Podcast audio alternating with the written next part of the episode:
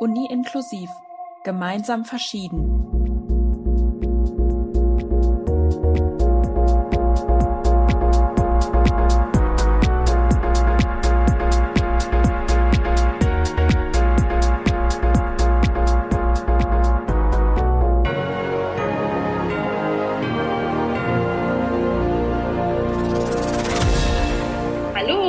Herzlich willkommen zu einer neuen Folge unseres Podcasts Uni-inklusiv gemeinsam verschieden. Ja, wir sind wieder da und ich sitze hier heute mit der lieben Pia. Die sehe ich zwar jetzt wegen Corona immer noch leider nur über den Bildschirm. Ähm, sonst würde ich gerne sagen, sie sitzt mir gegenüber, aber wir müssen mal so tun, als wäre das so. Hi Pia. Hallo Jule, schön wieder da zu sein. Boah, total. Alles klar bei dir? Bist du bereit für heute? Ich bin bereit, ja. Und du? Ja, total. Ähm, wir nehmen das erste Mal seit einiger Zeit wieder eine Folge auf zusammen. Ich freue mich, aber ich bin noch ein bisschen nervös. Ja, geht mir genauso. Aber, Aber wir schaffen das. Ich glaube, es, genau, ich, wir schaffen das auf jeden Fall. Und ich glaube, es wird ganz toll, weil wir haben super tolle Gäste da heute. Pia, möchtest du einmal erzählen, wen wir heute da haben? Ja, sehr gerne. Wir haben heute eine Folge mit dem Kompetenzzentrum Selbstbestimmt Leben. Und da haben wir zum einen den Oliver Schneider zu Gast, der arbeitet beim Kompetenzzentrum Selbstbestimmt Leben, kurz KSL. Er geht auch gleich nochmal ein bisschen näher darauf ein, was, was ist es überhaupt, was machen die für Arbeiten.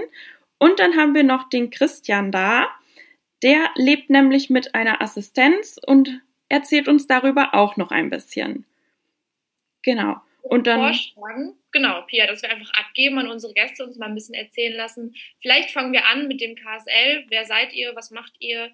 Ähm, und dann würde ich abgeben an den Oliver.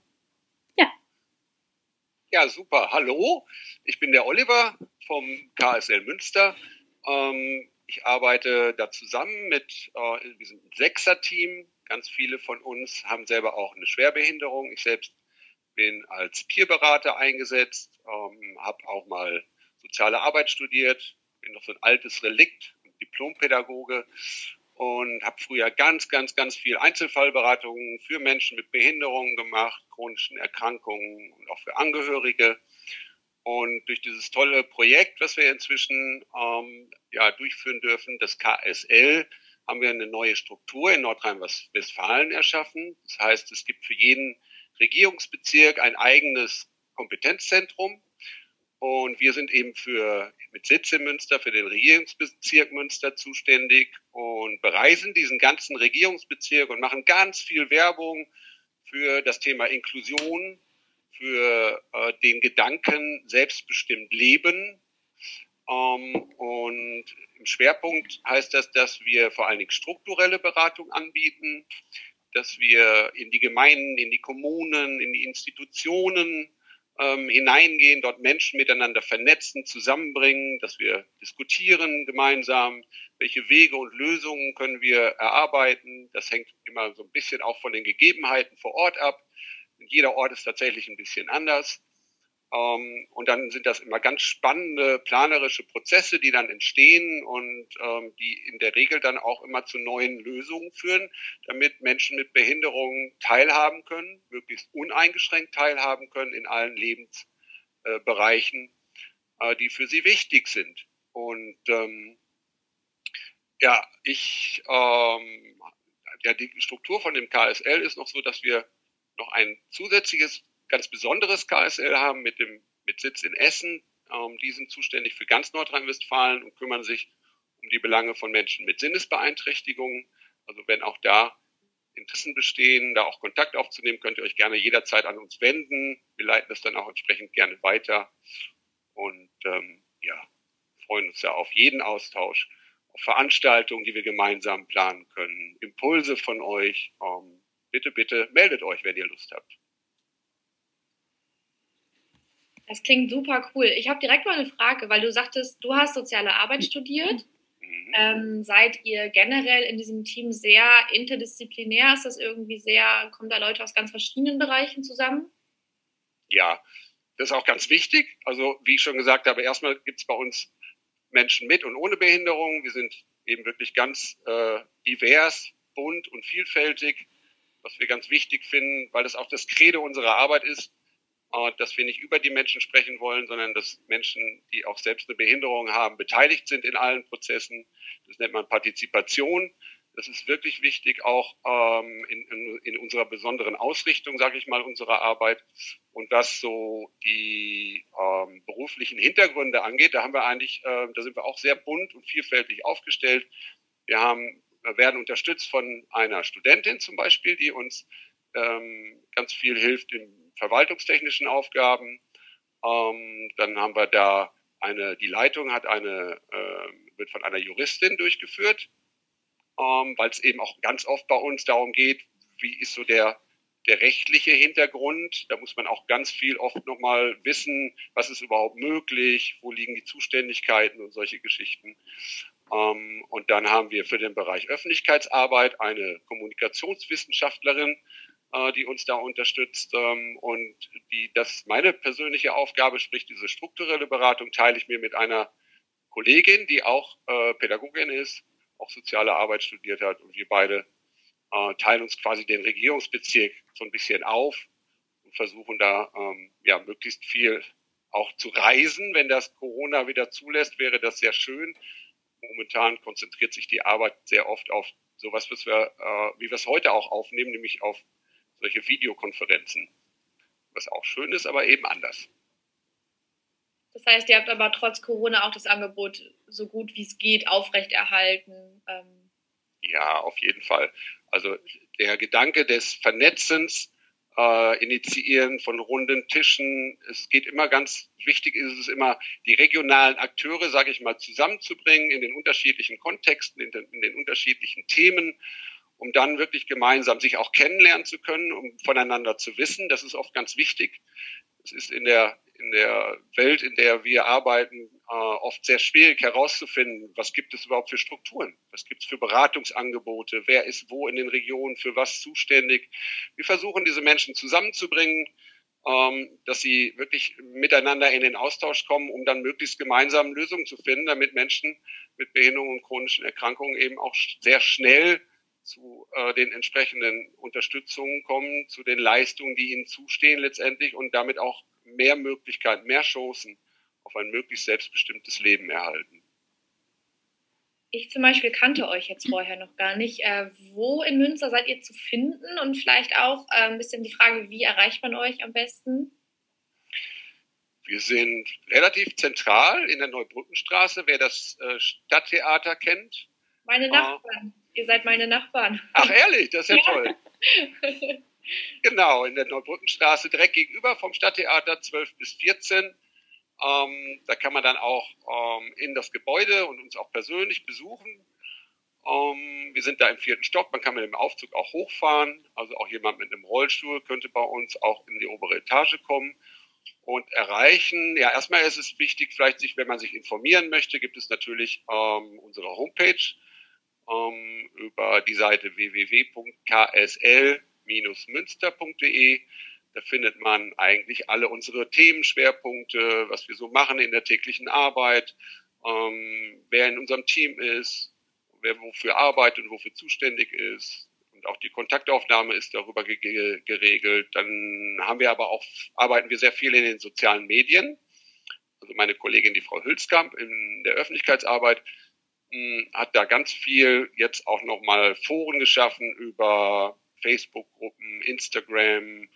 Ähm, und auch da kann man sich an uns wenden, kann man auch Beiträge leisten, ähm, die wir dann gerne posten, wo wir gemeinsame Foren zu unterschiedlichen Themen dann tatsächlich auch versuchen zu initiieren. natürlich kann man uns jederzeit auch telefonisch anrufen, wenn man das möchte.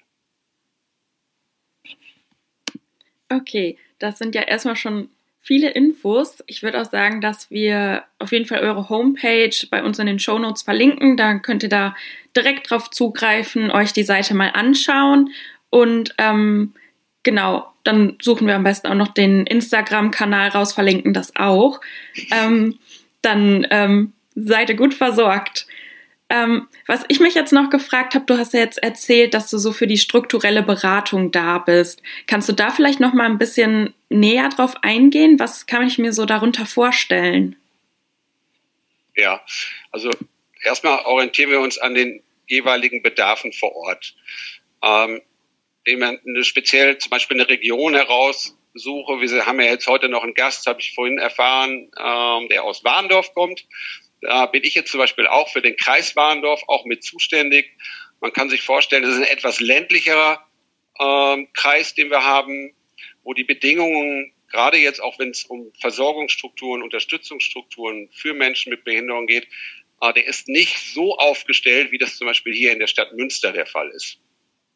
So, und äh, dann fahre ich dorthin und dann bin ich in verschiedenen Gremien beispielsweise eingeladen oder ähm, wie gesagt, eine, eine Einrichtung der Behindertenhilfe könnte das sein. Es könnte ein Kosten- oder Leistungsträger sein, der, der uns einlädt.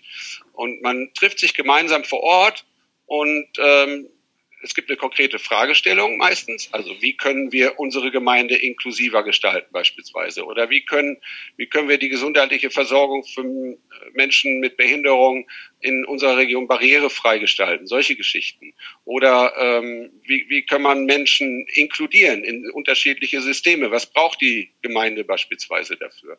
Wie kann man Kommunikation äh, verbessern und, und mit Menschen mit Behinderungen, was oft ein Riesenproblem ist, in, in, äh, wenn man mit Men auf Menschen trifft, die aufgrund ihrer Behinderung da auch Einschränkungen erleben und ähm, das oft zu Verunsicherung führt, beispielsweise äh, in Verwaltungen äh, der Städte, der Gemeinden, der Kommunen und so weiter. Dann bieten wir Schulungen an, Sensibilisierungsmaßnahmen, ähm, wir reden sehr viel über Haltung dazu. Also die Grundlage unserer Arbeit ist die UN-Behindertenrechtskonvention. Das ist unsere Agenda. Das ist unser quasi, ähm, ja, das darauf fundiert letztendlich auch ethisch und moralisch unsere Arbeit. Und das versuchen wir in allen Lebensbereichen ähm, möglichst sehr zielgerecht mit den Menschen vor Ort nach den eigenen ähm, Bedarfen entsprechend auch umzusetzen.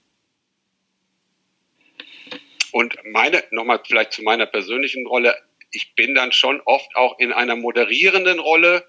Ich referiere natürlich auch zu unterschiedlichen Themen. Und eins möchte ich vielleicht auch nochmal ganz besonders auch heute im, im Podcast ansprechen, weil das eben auch zu dem heutigen Thema Assistenz sehr gut passt.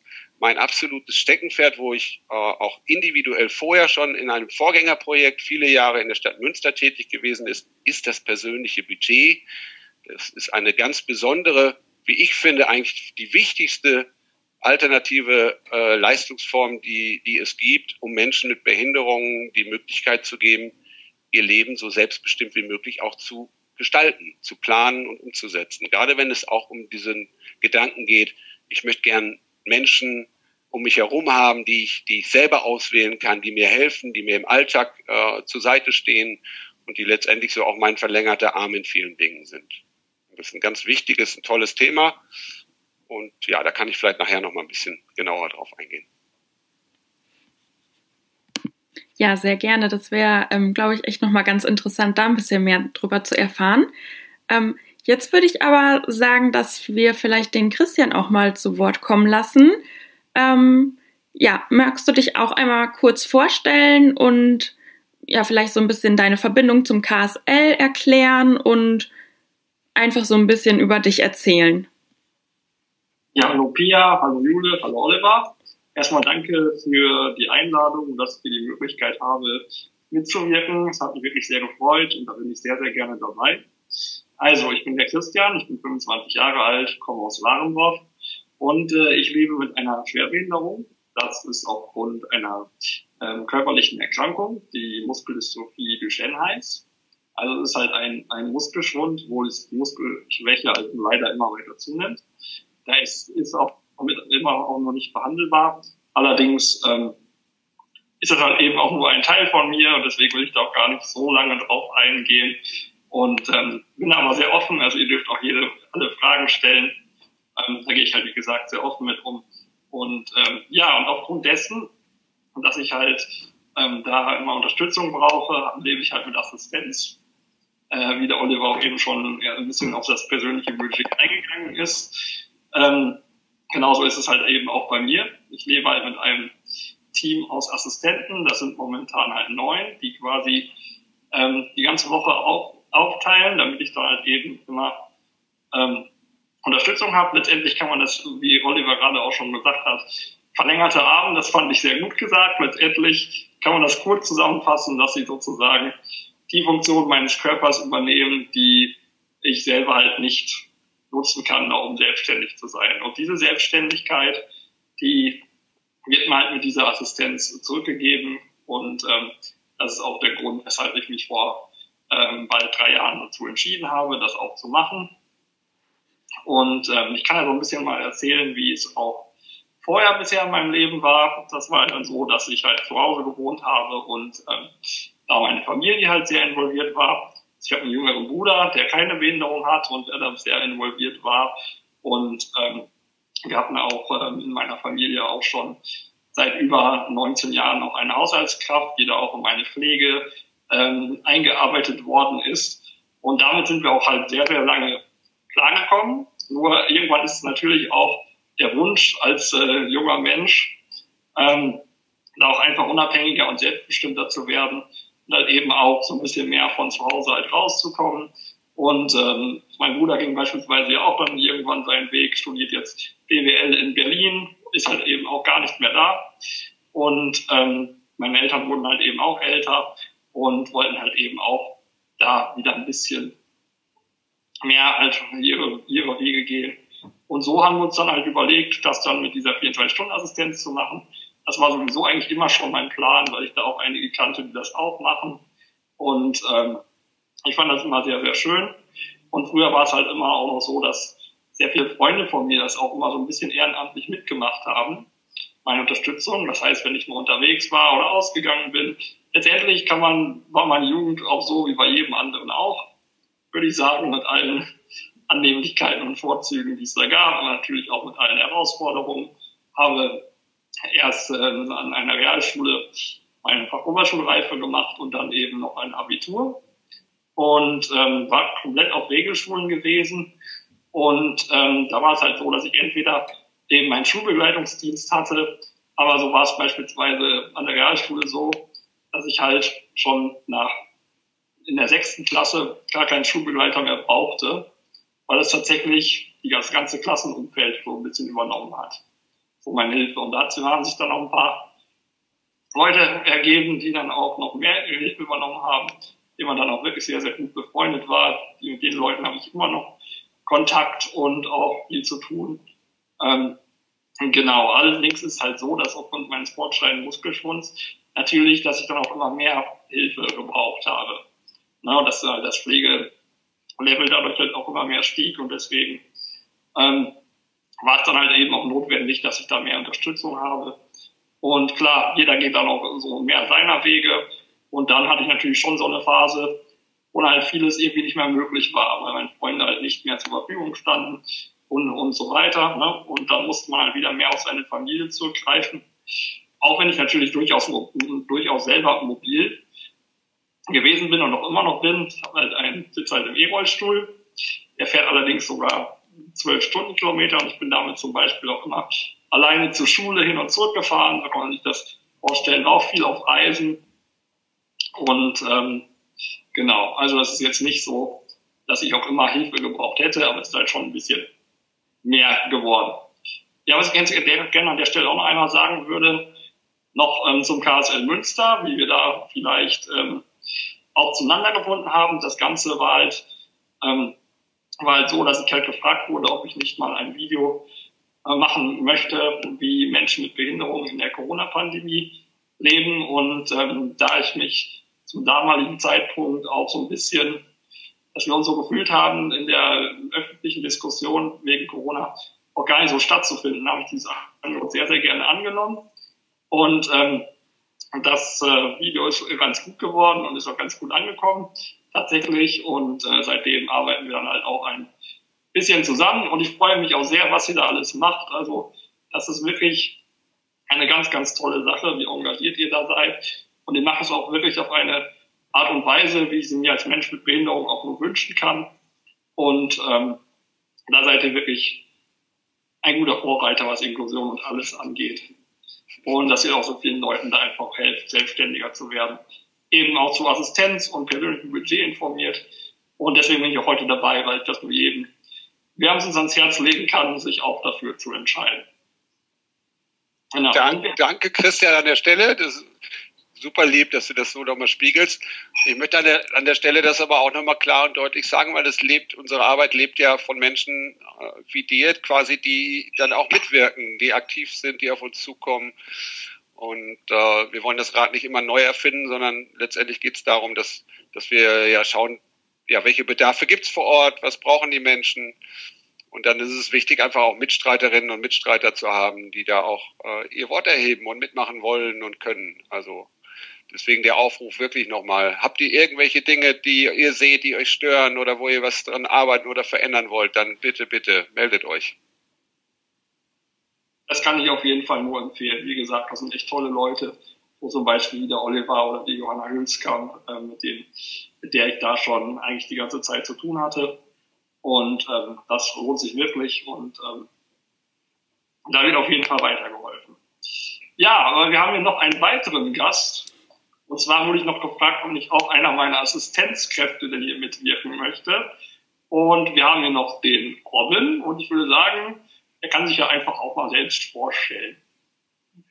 Ja, ich heiße Robin, bin 32 Jahre alt, habe äh, in Münster an der Hildegardis-Schule äh, Heilerziehungspfleger gelernt und äh, habe danach dann sechs Jahre in einer Wohnstätte für Menschen mit geistiger Behinderung gearbeitet, hier in äh, Warndorfer äh, Stadtteil Freckenhorst, bei der Lebenshilfe war das. Und ähm, da ich Christian schon seit meinem Abitur 2009 äh, kannte persönlich, sind wir immer in Kontakt geblieben. Und da hat er mir das Angebot gemacht, bei ihm im Rahmen dieser 24-Stunden-Assistenz zu arbeiten. Und das habe ich sehr gerne angenommen. Also angefangen hatte es äh, 2009 nach meinem Abitur habe ich bei der Lebenshilfe äh, ein freiwilliges soziales Jahr gemacht und wurde zu Christian nach Hause geschickt, um stundenweise äh, mit Christian äh, Zeit zu verbringen, Hausaufgaben zu machen, äh, einfach weil die Eltern gearbeitet haben, dann, dass jemand da ist. Und äh, ja, das haben wir ein Jahr lang über die äh, Lebenshilfe gemacht. Neben meiner Ausbildung dann im Anschluss habe ich das noch zwei weitere Jahre gemacht, weil ich bei der Hildegardes Schule Vollzeit Schüler war, die ersten beiden Jahre. Und ähm, so war ich dann insgesamt drei Jahre am Stück äh, regelmäßig bei Christian. Und wir haben uns äh, so gut verstanden, dass der Kontakt dann auch während meiner äh, Vollzeitbeschäftigung nie komplett abgebrochen ist. Und ähm, da kam es dann äh, dazu, dass wir gemeinsam eine Reise unternommen haben, 2018. Und im Rahmen dieser Reise äh, hat er mir dann äh, erzählt, dass er auf Dauer plant, äh, eine 24-Stunden-Assistenz äh, für sich ins Leben zu rufen in seiner eigenen Häuslichkeit. Und da habe ich dann gesagt, sollte das äh, wirklich ähm, dazu kommen, dann äh, bin ich der Erste, der da mit ins Boot kommt. Und äh, das ist dann auch äh, 2019 tatsächlich schon äh, soweit äh, gewesen. Und dann äh, habe ich meinem äh, Chef mit einem lachenden und einem weinenden Auge die Kündigung in die Hand gedrückt und habe sofort bei Christian angefangen. Und äh, das ist jetzt auch schon wieder über zwei Jahre her, wie die Zeit vergeht, wenn man Spaß hat. Und ähm, jetzt äh, sitzen wir hier und können drüber reden. Das ist ganz fantastisch. Ja. Ich, kann das, ich kann das auch wirklich nur äh, empfehlen, als ähm, Heilerziehungspfleger mal die Fühler auszustrecken, außerhalb von Einrichtungen zu arbeiten, weil man eben äh, in so Arbeitgebermodelle, wie Christian es äh, macht, ähm, einsteigen kann und sehr viel an den Strukturen eben auch ähm, von, von sich aus mit äh, entscheiden kann, mit demjenigen äh, natürlich zusammen, nach den Bedürfnissen, Vorlieben, äh, wie sollen die Schichten aufgeteilt sein, etc. Also da kann man sehr viel mitbestimmen und mitgestalten. Und äh, das ist wirklich eine ganz tolle Sache, dass dieses äh, persönliche Budget und diese Arbeitsaufteilung eben so realisierbar sind. Auf jeden Fall. Also ich fand's, ich meine eh, seit wir uns kennen, wir kennen uns ja jetzt ganze 13 Jahre, als dann damals, ähm, ja noch zur Vollständigkeit halber, genau, ich hatte ja gesagt, ich wurde größtenteils halt von meiner Familie und eben unsere Haushaltskraft ähm, gemacht, der Silvia. Und liebe Grüße an dieser Stelle, wenn das mal jemand hören sollte. Sie gehört ja mittlerweile eigentlich ach, eigentlich schon ewig mit zur Familie. Nächstes Jahr werden es wahrscheinlich 20 Jahre, in der, in der sie bei uns ist, die Zeit. Und äh, genau, aber wir wurden damals halt noch ein bisschen von der Lebenshilfe unterstützt. Die haben halt noch an Bord für ein bis zwei Nachmittage die Woche, eben halt auch für ein bisschen zusätzliche Unterstützung für die Situation, die sie damals hatten. Und genau, und als ich dann im Alter von zarten zwölf Jahren ist dann quasi der Robin das erste Mal hier untergekommen und wir haben uns eigentlich schon immer sehr, sehr gut verstanden. Und mit zwölf Jahren hat man ja alle möglichen Flausen im Kopf und trifft dann auf einen 18-Jährigen, der auch etwas verrückt war, dann hatte das natürlich sehr, sehr gut gepasst. Und äh, ja, mein kleiner Bruder, der weiß ja auch noch einen Schlepptau, äh, dem musste er dann auch mal ein bisschen, bisschen hier im Zaum halten. Und äh, ja, war auf jeden Fall eine sehr, sehr tolle Zeit. Und natürlich fängt man erstmal an, wenn man so ein Assistenzteam aufbaut, auch mal zu schauen, ja, wen hat man denn vielleicht, wie man da schon mal fragen könnte, bevor man jetzt in diese Bewerbungsphase geht, um dann zu schauen, wen bekommt man denn darüber schon zusammen. Und äh, genau, und dann habe ich halt einfach nochmal eine Bewerbungsphase gestartet, halt Bewerbungsgespräche und so weiter. Und das Schöne ist eben, dass man im Arbeitgebermodell eben genau selber bestimmt, mit wem man arbeiten möchte das ist ja auch das, worum ich mich so entschieden habe. Und das nicht von einem Pflegedienst ähm, habe machen lassen. Das wäre nämlich auch gegangen, aber gleich wieder, wie das Ganze auch abläuft und so weiter. Da können wir ja gleich auch noch ein bisschen drauf eingehen. Ich fand es auf jeden Fall toll, dass ich mir meine Leute auch natürlich dann selber aussuchen konnte und mit denen dann halt auch so ein bisschen abstimmen konnte. Dann war es halt immer so ein bisschen, wie möchtet ihr gerne arbeiten, wie hätte ich es gerne. Und dann findet man sich da halt eben und ähm, letztendlich immer, immer ein Geben und Nehmen in allen möglichen. Und ähm, ja, genau. Und da war es halt auf jeden Fall klar, dass ich natürlich auch Robin fragen würde, ähm, weil wir halt immer noch weiter viel Kontakt hatten. Und letztendlich hat er ja auch mal gesagt, dass äh, ich ihn damals auch so ein bisschen so ein bisschen beeinflusst hatte, auch der Wahl der Ausbildung nämlich, weil er dann statt dem Abitur noch gar nicht so sehr wusste, was wollte er eigentlich machen und dann ähm, hat halt diese Ausbildung angefangen und äh, dann es sich halt dabei ergeben, dass sie halt, weil sie halt schulisch war, ähm, dass er halt noch zwei weitere Jahre dann auch noch das weitermachen konnte. Was ich auch sehr schön fand, weil eigentlich haben die FSJler ja jedes Jahr wieder gewechselt. Das heißt, man musste sich bei Lebenshilfe dann immer auch ähm, an jemand Neues dann wieder erkennen und so weiter. War ja auch alles, alles schön. Ich habe wieder sehr, sehr viele nette, tolle Leute kennengelernt. Also war trotzdem mal schön, dass es dann vielleicht auch mal länger als ein Jahr sich eben gehalten hat. Christian, und ja. jetzt hast du, sorry, ich habe äh, nur ganz kurze Frage. Jetzt hast du dieses neunköpfige Team um dich rum. Und was hast du dir da jetzt für Menschen ausgesucht, außer den Robin? Wenn du schon sagst, du konntest dir das ja irgendwie selber so ein bisschen aussuchen. Was für Menschen hast du dir da jetzt ähm, um dich geschart sozusagen? Was, was ist das für ein Team? Das würde mich einfach mal total interessieren. Vielleicht auch was, aus was für Disziplinen kommen die, was haben die gelernt, aber auch einfach, was sind das für Menschen, die dir da jetzt helfen? Also erstmal gab es da halt drei, die ich halt schon vorher kannte.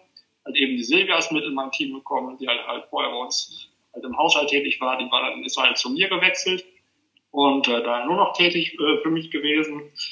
Ähm, Genau, die ist halt Hauswirtschaftlerin und ähm, ja, weil wir uns eben schon so lange kennen und das auch ähm, immer eigentlich ganz gut läuft, haben wir dann auch gesagt, klar kommst du dann auch mit zu mir und äh, ich habe sie so ein bisschen, weil sie auch am meisten Erfahrung halt schon mit mir auch hat, auch so ein bisschen zu meiner äh, Teamchefin ernannt.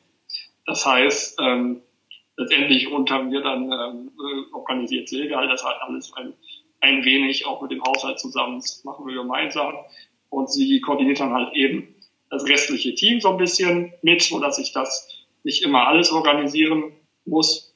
Also ich habe ein bisschen was abgegeben, äh, sozusagen. Genau. Und dann gab es halt noch den, den Florian, der ist, hat auch erst eine Ausbildung zur Heil zum Heil- und Erziehungspfleger gemacht, dann noch ein Studium zur sozialen Arbeit. Und das ist beispielsweise jetzt einer der Minijobber, der ich habe. Die Minijobber sind sozusagen da, um mal die Randzeiten zu stoppen und ähm, auch die Nachtschichten zu füllen, sodass nicht meine Vollzeitkräfte jetzt so viele Nächte machen müssen. Deswegen hatte ich dann tatsächlich drei bis vier Leute, die eben von 20 Uhr abends bis 9 Uhr am nächsten Morgen gearbeitet haben. Die haben das viermal im Monat gemacht und hatten dann so ihren Minijob quasi erfüllt, ihre Monatsarbeitsstunden, so zum Beispiel. Und genau, und den Florian, den kannte ich halt auch schon. Die dritte Person, die ich schon kannte von den Leuten. Und ähm, der war halt auch mit auf besagter Reise, die Robin auch erwähnt hatte. Es war nämlich eine ganz tolle Sache, sozusagen die Reise meines Lebens. Da bin ich tatsächlich für drei Wochen in Kalifornien gewesen. Wir haben da einen Roadtrip gemacht, über 4000 Kilometer. Und ähm, damals hatte ich halt eben noch keinen Assistenten, das war kurz davor, wo ich angefangen hatte und musste natürlich auch Leute finden, die da mit mir hinfahren und die auch, ähm, ja, weil meine Pflege gestiegen ist, eben für die, um für das für drei Wochen zu machen, halt auch eben in meiner Pflege geschult sein müssen. Und da war es dann halt, ähm, ja, ist mein Robin eingefallen. Und den habe ich halt gefragt und über den habe ich dann auch den Florian kennengelernt. Das war der zweite Helfer, der eben mit auf diese Reise gefahren ist. Und ähm, genau, zu dritt haben wir das dann halt gemacht. Und ähm, der hat halt auch gesagt, wenn du Assistenz aufbaust, möchte ich als Minijob bitte auch auf jeden Fall dabei sein. Und ähm, genau, ja, und die ganzen anderen Leute, die kommen halt meistens halt auch aus dem sozialen Bereich, haben halt entweder eine, eine Ausbildung, arbeiten dann auch eben, wenn sie als Minijob bei mir angestellt sind, haben sie dann auch noch ihre Hauptbeschäftigung, meistens auch in äh, Einrichtungen für Menschen mit Behinderung. Ähm, genau, und ähm, dann hatte ich auch noch viele, die soziale Arbeit studieren, die habe ich dann als Werkstudent mal angestellt gehabt. Und ähm, ja, also es lief auch tatsächlich die ersten zwei Jahre auch so gut, dass da auch keiner irgendwie abgewandert ist. Jetzt hatte ich aber doch wieder ein bisschen Fluktuation einfach drin, ähm, aus den Gründen eben, weil es halt dann meist die Studenten halt irgendwann, sich dann das halt so ändert, dass sie dann wieder ihrer Bachelorarbeit stecken oder einer hat auch ein duales Studium auch erst angefangen. Ich hatte auch teilweise einen, der, der jünger war, halt schon mal einige Praktika im Pflegebereich gemacht hatte und ähm, genau, den ich da halt eben auch angestellt hatte. Jetzt ist er halt aber eben letztes Jahr im Oktober dann eben ein duales Studium gewechselt, wo es halt dann nicht mehr möglich war, äh, für mich zu arbeiten. Genau, so kann man sich das eigentlich vorstellen. Hast du die, deine Assistenten denn, äh, die du jetzt nicht vorher kanntest, hast du die über eine klassische Stellenanzeige beworben oder wie, wie, wie hast du die eigentlich genau, kennenlernen können? Anzeigen im Netz. Also ich habe da größtenteils eBay Kleinanzeigen für verwendet. Das geht eigentlich sehr, sehr gut. Ich soll eben auch kostenlos dort die Anzeigen zu schalten, habe dann aber auch in den Social, Social Media da eben auch so ein bisschen dafür geworben, dass er eben geteilt, ja, auf Facebook und was es da halt alles gab. Genau. Und dann natürlich auch noch hatte ich auch, auch wenn es nicht mehr so viel angenommen wird, hatte ich aber auch äh, bei uns in ein paar Zeitungen auch äh, in Warendorf und die halt auch im Umfeld gelesen werden, zum Beispiel die WN, äh, da halt auch Werbung für gemacht, halt so ein bisschen geschrieben, worum es halt geht, so eine kleine Jobbeschreibung. Und äh, genau, dann habe ich die Leute halt immer dann auch persönlich getroffen. Also ich habe halt immer in der Stellenanzeige gesagt, schreib doch schon mal gerne was über dich als Person. Hatte so ein bisschen so genommen, ob die Leute dann da auch darauf eingehen, schon was zu sich schreiben. Da sieht man ja schon so einen, als ersten kleinen Indikator. Ähm, weil ich hatte teilweise auch echt viele Bewerbungen und da musste man natürlich auch gucken, ähm, ja, muss man schon irgendein vorentscheidendes Kriterium reinnehmen. Da habe ich halt immer drauf geguckt, was die Leute so geschrieben haben. Und ähm, dann habe ich sie auch häufig dann eben eingeladen. Da hat man sich eben zusammengesetzt. Habe auch ein bisschen kennengelernt, ein bisschen erzählt, wie der Job bei mir abläuft, weil sich nicht alle auch immer was darunter direkt vorstellen können, weil es halt auch unterhalb der, der Pflegekräfte auch noch gar nicht so bekannt ist, ähm, weil es halt auch nur wenige tausend letztendlich gibt, die ähm, damit jetzt beispielsweise unserer Umgebung jetzt leben. Im Kreis Warendorf zum Beispiel gibt es halt, ja, was würde ich schätzen? Hat jeder vielleicht irgendwie eine Angabe vom KSL, wie viele das wohl sein können? In so einem Kreis? Das mal schätzen. Boah, schwierig. Also ich, ich weiß, wie viele persönliche Budgets in den jeweiligen Kreisen ungefähr gibt, so, aber ähm, das sind ja Zahlen, die äh, nicht so wirklich veröffentlicht werden können dürfen, aus bestimmten Gründen. Genau. So viele, es sind nicht viele, das, das sei an der Stelle gesagt, es sind leider, leider viel zu wenige. Und das, was du angesprochen hast, du bist ja in all dem, was du, was du jetzt geschildert hast, sehr selbstinitiativ gewesen. Ähm, Also das Problem ist immer noch, dass das viele gar nicht kennen, das persönliche Budget nicht kennen, auch das, dieses Arbeitgebermodell nicht kennen, die Möglichkeit, ähm, sich selbst auch Assistenz aussuchen zu können, solche Geschichten. Das ist leider, ähm, wenn man jetzt auch bei der Agentur für Arbeit nachschaut, der, die, der, die Berufsbezeichnung quasi äh, Assistenz gibt es in dem Sinne leider immer noch nicht. Ich möchte an der Stelle das auch nochmal deutlich sagen. Ich glaube, das ist ein wirklich ernstzunehmendes Arbeitsmodell der Zukunft. Also wir, die stationären Einrichtungen, ob gut oder schlecht, das nicht mehr fern, das in irgendeiner Weise zu bewerten. Mir geht es immer darum, der Mensch muss selber entscheiden können, wie er unterstützt werden möchte, wie er leben möchte und, und solche Geschichten. Ähm, aber wenn man sich dafür entscheiden möchte, quasi mit Assistenz in der eigenen Häuslichkeit beispielsweise zu leben oder andere Dinge ähm, auch in, in der Gesellschaft nutzbar zu machen, teilhaben zu können, studieren zu können mit Assistenz beispielsweise, andere Dinge. Dann muss man dazu gut unterstützt und beraten werden und eine Chance haben, das, so ein Team auch aufbauen zu können. Und dafür braucht es mehr Werbung für diesen, für diesen Beruf quasi, der wirklich was sehr Besonderes ist. Der Robin hat das gerade auch schon kurz geschildert. Man ist eben nicht mehr einem großen Haus verpflichtet, sondern man verpflichtet sich quasi einer Person gegenüber. Und das ist ein sehr besonderes, tolles, auch ein sehr intimes Arbeitsverhältnis, wie ich finde. Und wenn da die Chemie stimmt, dann ist es ganz unabhängig übrigens davon, welche Qualifikation man beruflich mitbringt.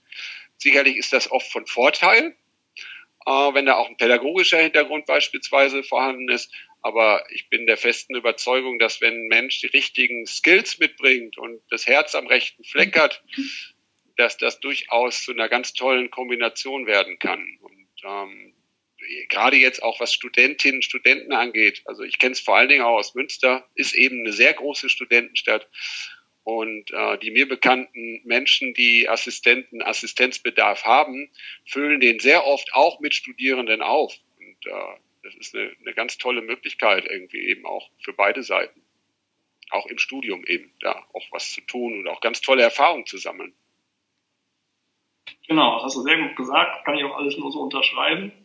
Ähm, wie gesagt, das ist halt wirklich auch für beide Seiten einfach äh, eine tolle Sache. Man gibt sich halt gegenseitig viel, auch viel fürs Leben einfach mit, ne, weil es halt, wie gesagt, klar, es ist ein, ein sehr intimes Verhältnis, auch meist ein freundschaftliches Verhältnis auch noch, was natürlich auch mitunter nicht ganz so einfach ist, ne? weil manchmal ist es dann halt auch schwieriger, wenn man Arbeitgeber ist und trotzdem da halt auch immer ein sehr freundschaftliches Verhältnis äh, äh, existiert. Es kann auch manchmal schon zu Problemen führen, ähm, dass man halt dann schon doch manchmal dann auch mal auf den Tisch schauen muss. Das gehört halt dazu, wenn man eben Chef ist. Und ähm, ja, aber ansonsten kann ich auch wirklich einfach nur sagen, es sind doch einfach Arbeitsbedingungen, die einfach für Pflegekräfte auch einfach äh, schön sind. Was ich auch eben von diesen Leuten gehört habe, wie das in äh, Strukturen da manchmal auch ähm, halt abgeht. Man, viele haben auch schon eben gehört, dass halt eben es einen riesen Fachkräftemangel in der Pflege gibt, dass die Arbeitsbedingungen meist schwierig sind, dass, zu, dass ein schlechter Personalschlüssel besteht. Und das alles existiert halt bei mir nicht. Bei mir ist halt eins zu eins, eins zu eins Assistenz sozusagen. Man ist halt nicht eben für, mit einem weiteren Kollegen dann für acht Leute zuständig oder zehn, auch mal im schlimmsten Fall oder am Wochenende auch mal alleine. Ne, das ist dann auch eine riesen Verantwortung, die man trägt. Und man ist halt auch in diesen festen Strukturen drin. Ne? Und das ist halt bei mir halt äh, sehr, sehr anders. Und ähm, so ein Robin zum Beispiel hat einfach gesagt, dass er einfach nur noch froh ist, dass er da raus ist und ähm, halt einfach total glücklich ist, bei mir anfangen zu können.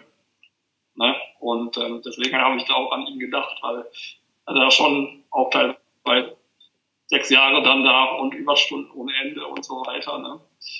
Ähm, da muss echt in der Pflege einiges passieren. Da hoffe ich auch, dass die neue Regierung da auch jetzt endlich was tut. Wir haben es jetzt in der Corona-Pandemie halt wirklich gesehen, wie wichtig diese Menschen einfach sind.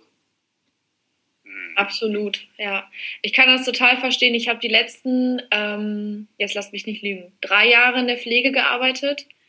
ähm, ich kenne so ein bisschen die andere Seite sozusagen. Und das Modell, was ihr jetzt vorgestellt habt, das äh, spricht mich total an. Das finde ich total toll. Und ich hoffe, ich hoffe, dass dieser Podcast nicht die letzte Chance ist, um dafür ordentlich die Werbetrommel zu rühren, weil ich glaube, das ist total wichtig. Und ich finde, ihr habt das total schön, ähm, ja, auch beschrieben, was beide für einen Mehrwert irgendwie auch davon haben. Äh, Christian, äh, kannst du uns vielleicht noch mal kurz umreißen, was ist so dein Werdegang? Was machst du gerade im Moment? Ja, klar. Also genau hatte ich glaube ich meine Vorstellung gar nicht zu gar nicht erwähnt, weil ich ja erstmal noch daran ähm, interessiert war, jetzt eben die Assistenz zu beschreiben. Also ich bin technischer Produktdesigner. Ich habe eine Ausbildung gemacht. Technischer Produktdesigner letztendlich, da sage ich halt immer die alte Bezeichnung dazu, technischer Zeichner. Ich hörte sich das sehr nach Medien an, aber es geht mehr in Maschinen- und Anlagenkonstruktion. Also Richtung Maschinenbau geht das Ganze halt.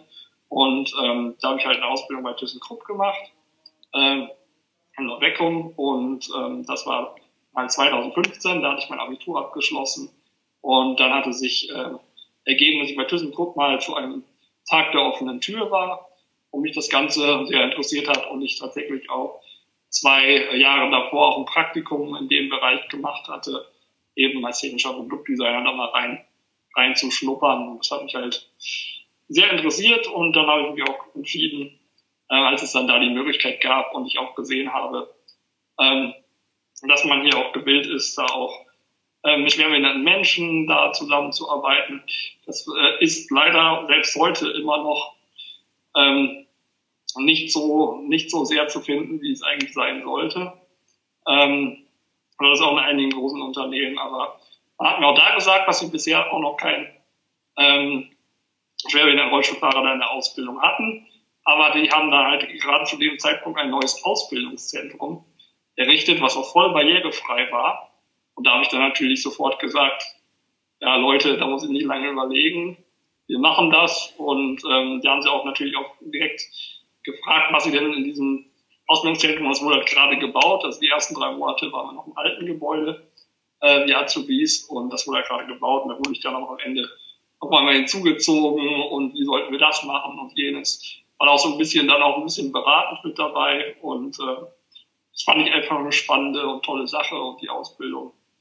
Ähm, hat dann auch sehr viel Spaß gemacht, habe da auch tolle Menschen kennengelernt. Und genau, dann war es auch klar für mich eigentlich, als die Chance hatte, übernommen zu werden, dass ich da auch erstmal bleiben möchte. Und jetzt bin ich halt auch immer noch da, macht die Arbeit immer noch sehr viel Spaß. Bin jetzt halt unbefristet beschäftigt seit 2018, nur halt eben jetzt seit zwei Jahren größtenteils im Homeoffice. Ja, das klingt richtig cool. Ich finde das auch richtig super, dass äh, ThyssenKrupp dich dann da noch so mit einbezogen hat mit der Planung von dem barrierefreien Zentrum. Das finde ich richtig super, weil ich habe letztens mich mal mit jemandem unterhalten, ähm, die auch so ein bisschen beratungstechnisch so unterwegs ist äh, bezüglich barrierefreien Gebäuden. Und ähm, dann hat sie halt erzählt, so ja, die Leute achten immer so auf das Offensichtliche, so ja, es gibt einen Fahrstuhl, aber setzen das Gebäude dann auf einen Platz, wo Kopfsteinpflaster ist. Und ähm, da wird dann gar nicht mehr weiter gedacht. Und ähm, ich glaube, da ist es einfach super wichtig, dass man halt ähm, Leute, die sich damit auskennen, und da bist du ja wirklich der optimale Ansprechpartner, dass man die mit hinzuzieht, um sowas halt zu vermeiden. Weil ja, vielleicht ist ein Anfang gegeben, aber dann hat man trotzdem noch das Problem, einfach schon mal zum Gebäude hinzukommen wegen des Kopfsteinpflasters.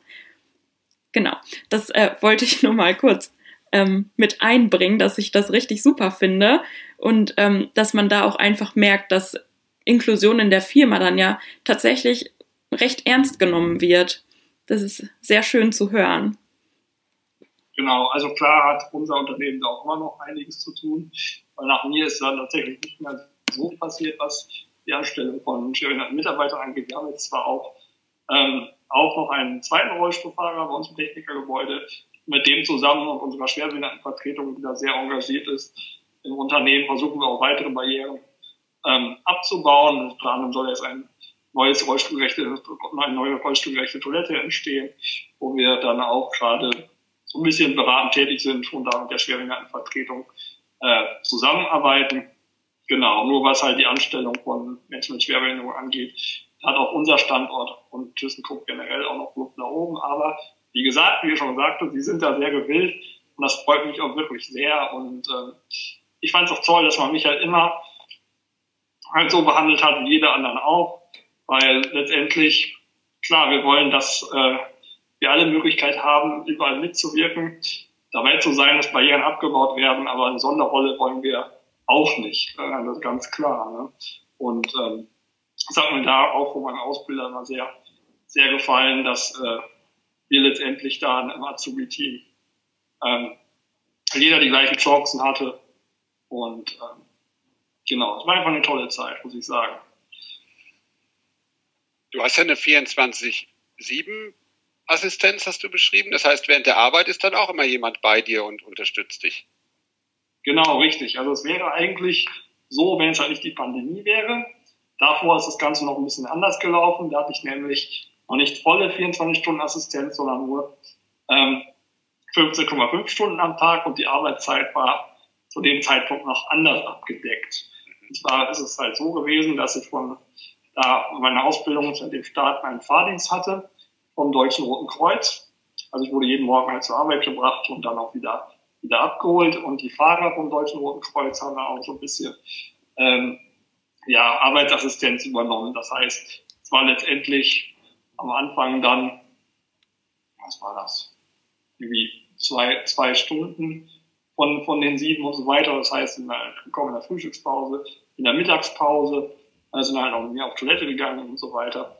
Aber wie gesagt, vor sieben Jahren, da war ich auch noch halt auch fitter und kann auch noch ähm, ein bisschen länger alleine zurecht. Und auch da habe ich schnell wieder jemanden gefunden unter meinen Azubis, der da auch so ein bisschen halt mit angepackt hat und so weiter.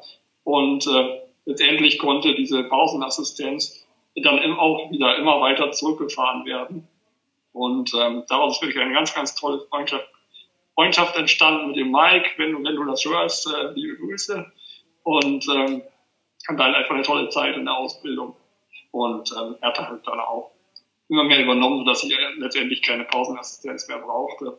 Aber wie gesagt, da das dann auch, äh, wie gesagt, dann ein bisschen zunahm mit meiner Pflegebedürftigkeit, habe ich dann auch gesagt, dass wir dann diese Stunden dann dementsprechend noch anheben, diesen Tagesbedarf.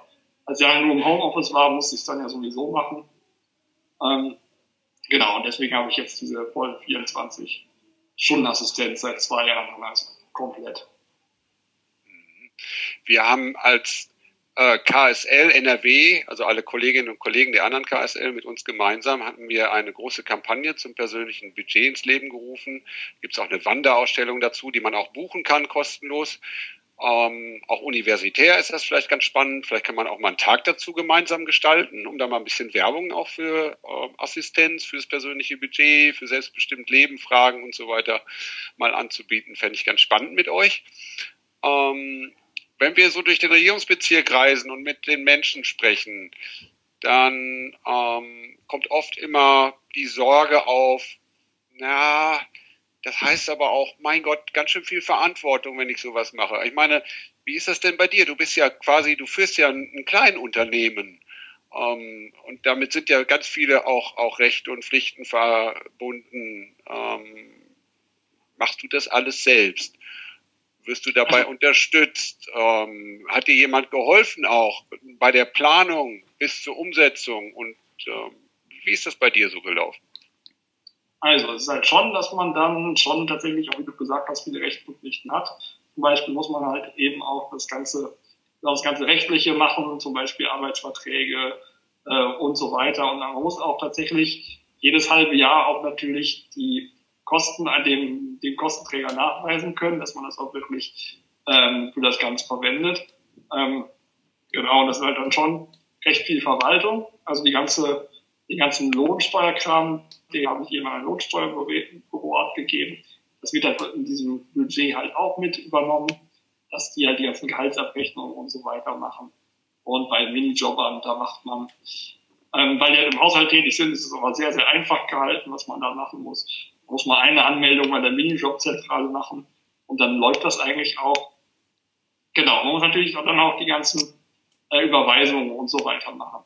klar, das ist schon auch recht viel, aber es ist auf jeden Fall wirklich lohnenswert, weil man, wie gesagt, sein Leben komplett selbst bestimmen kann, wie man das eben mit den Leuten macht, welche Leute das sind, ähm, wie die Arbeitszeiten dann halt eben auch so sind, also was man dafür braucht, um auch die ganzen Sachen, die ich im Leben mache, dann halt auch tun zu können.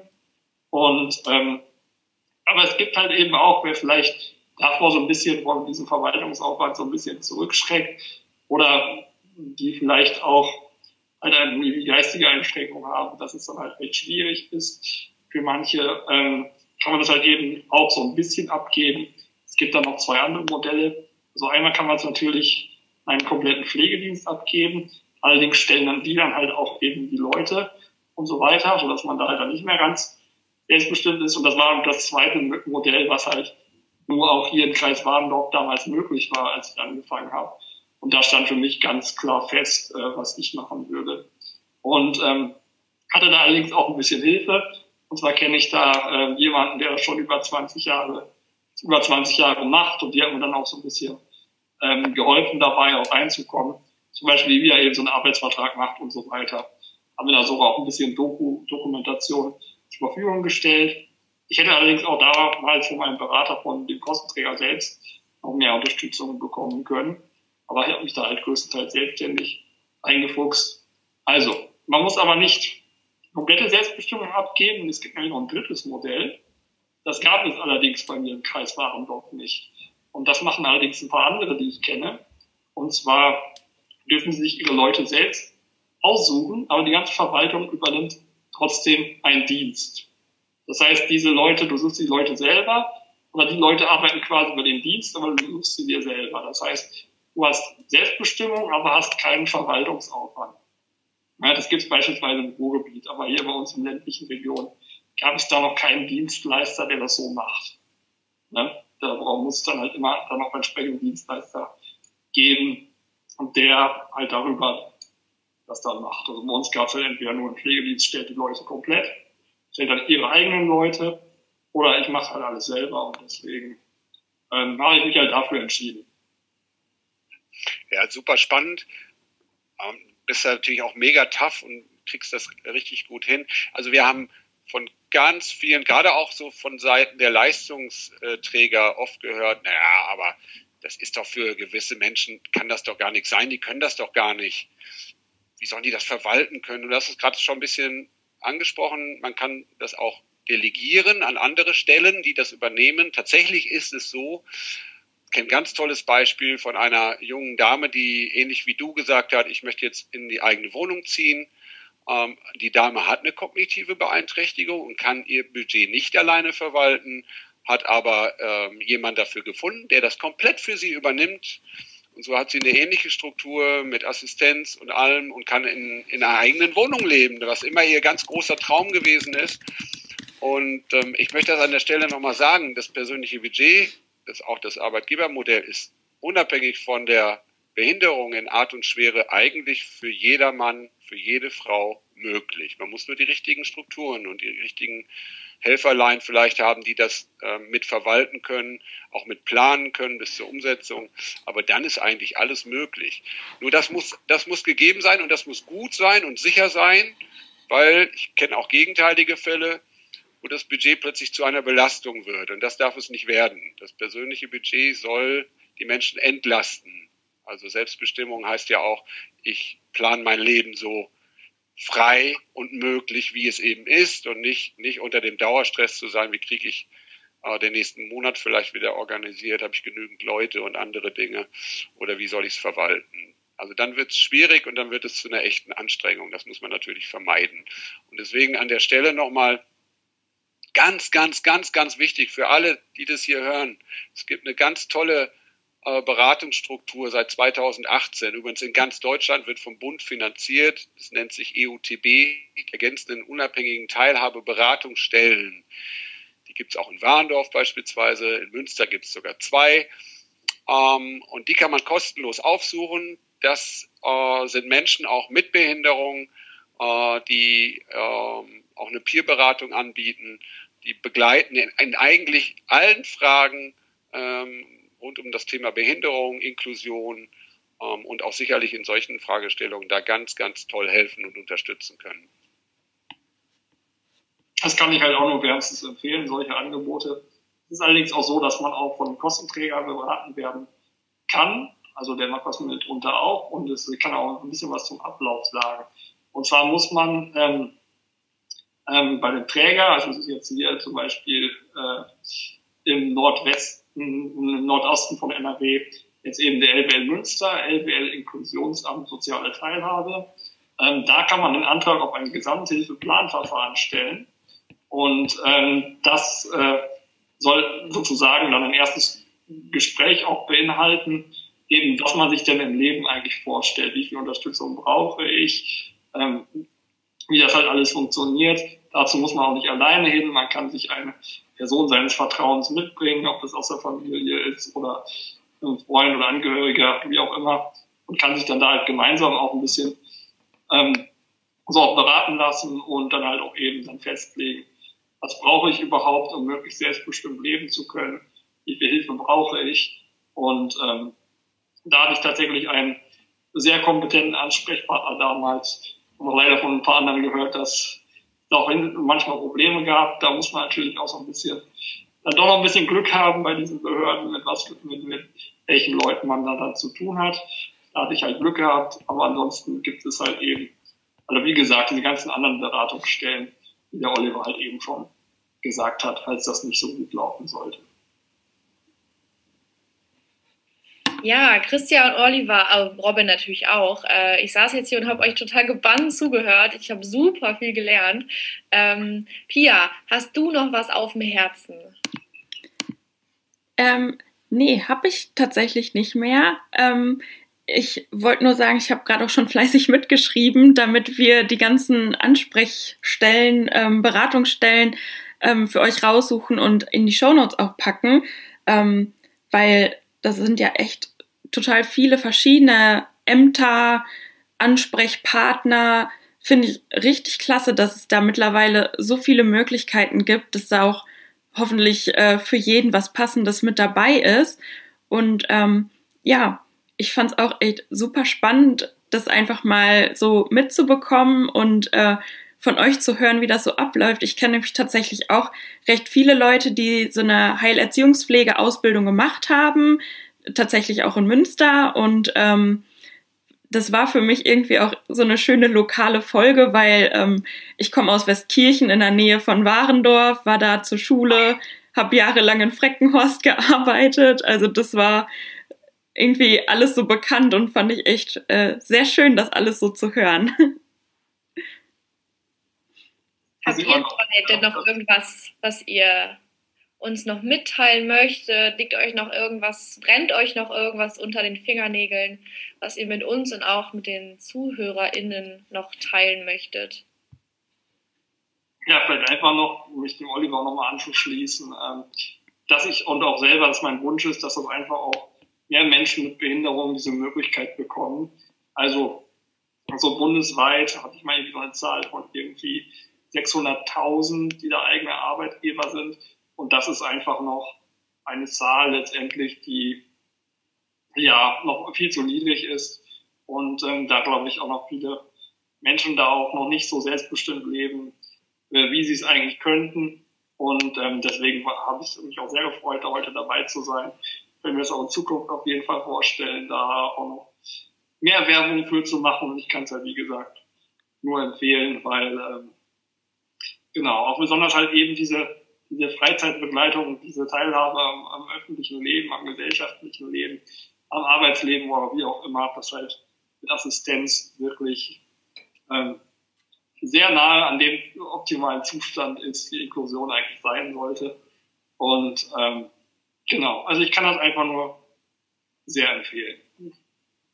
Ja, kann ich auch noch ähm, was zu sagen, was äh, von meinem Standpunkt als äh, Heilerziehungspfleger ähm, für mich wichtig ist zu sagen, äh, man hat diesen Beruf ja doch durchaus auch mit einer ähm, Einstellung äh, gelernt und was man da in der Schule und in der Praxis ähm, erfahren hat und gelernt hat, ähm, soll ja auch den Leuten wirklich helfen, äh, in der Gesellschaft integriert zu werden, inkludiert zu werden. Und da muss ich einfach Werbung für machen, dass Leute, die in Einrichtungen arbeiten, mal eventuell die Fühler ausstrecken und nicht komplett das Feld wechseln, was in diesen Zeiten ja doch viel zu viel leider passiert. Und zwar äh, die individuelle Gestaltbarkeit der Arbeit ist viel, viel größer, als es in den Einrichtungen möglich ist. Man kann da ganz fantastische Leute kennenlernen, für die man dann wirklich rundum äh, mitverantwortlich ist, wie die ihr Leben gestalten. Und das ist in so großen Einrichtungen einfach nicht so möglich, wie man es eigentlich vom Leitbild des Berufs her äh, erwarten müsste. Das äh, habe ich jetzt in den letzten zwei Jahren hier mit äh, Christian doch ähm, zu einem äh, großen Teil ähm, machen können, dass ich wieder weiß, warum ich diesen Beruf einmal gelernt habe. Und zwar, dass ich äh, jemandem ähm, voll und ganz helfen kann, äh, Teil dieser Gesellschaft zu sein. Und das funktioniert in dem Modell sehr, sehr gut. Und Leute, die nach einer großen Anzahl an Jahren in Einrichtungen halt einfach sagen, ich weiß gar nicht mehr, was das, was ich hier tue, mit meiner eigentlichen Ausbildung zu tun hat.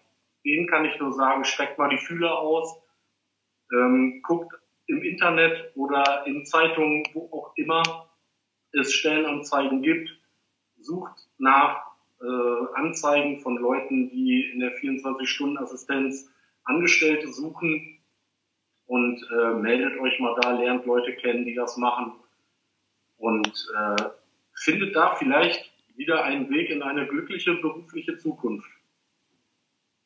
Sehr gut gesagt und ich kann mich da auch einfach nur anschließen und äh, ich suche auch hin und wieder wieder Personal und ähm, es wird natürlich auch Leute eben wie mich freuen und auch helfen, wenn es da auch, wie gesagt, auch Personal ausreichend gäbe, weil mittlerweile merke ich halt von vielen, die das auch machen, auch der, der Fachkräftemangel, der kommt halt eben auch bei uns an, die äh, eben als Arbeitgeber da agieren. Und äh, genau, also das kann ich einfach nur unterstützen und solltet ihr mal machen. Dankeschön. Ähm, Oliver, von Toll. dir noch irgendwas? Ja, auch unbedingt. Also erstmal möchte ich nochmal auf ein tolles Angebot hinweisen. Wir führen regelmäßig ähm, einen Westfalen-Stammtisch zum Thema Assistenz durch, wo Menschen, die Assistenzbedarf haben, aber auch die Assistenz die Assistentinnen und Assistenten selbst auch eingeladen sind, in, in, ein, in einem Forum quasi miteinander ganz nett zu quatschen, sich auszutauschen, über ihre Erfahrungen zu sprechen, sich gegenseitig auch zu unterstützen, zu empowern. Wer da mitmachen möchte, ist herzlich eingeladen und darf sich jederzeit gerne auch nochmal an uns wenden. Ähm, ich fand den, den Podcast super. Ich finde eure Arbeit ganz, ganz klasse. Ich finde, dass das ein Riesenthema ist wir haben da ganz viele Dinge heute kennenlernen können, auch nochmal. Also Christian und Robin, danke, dass ihr da so persönliche, tolle Einblicke äh, uns gegeben habt.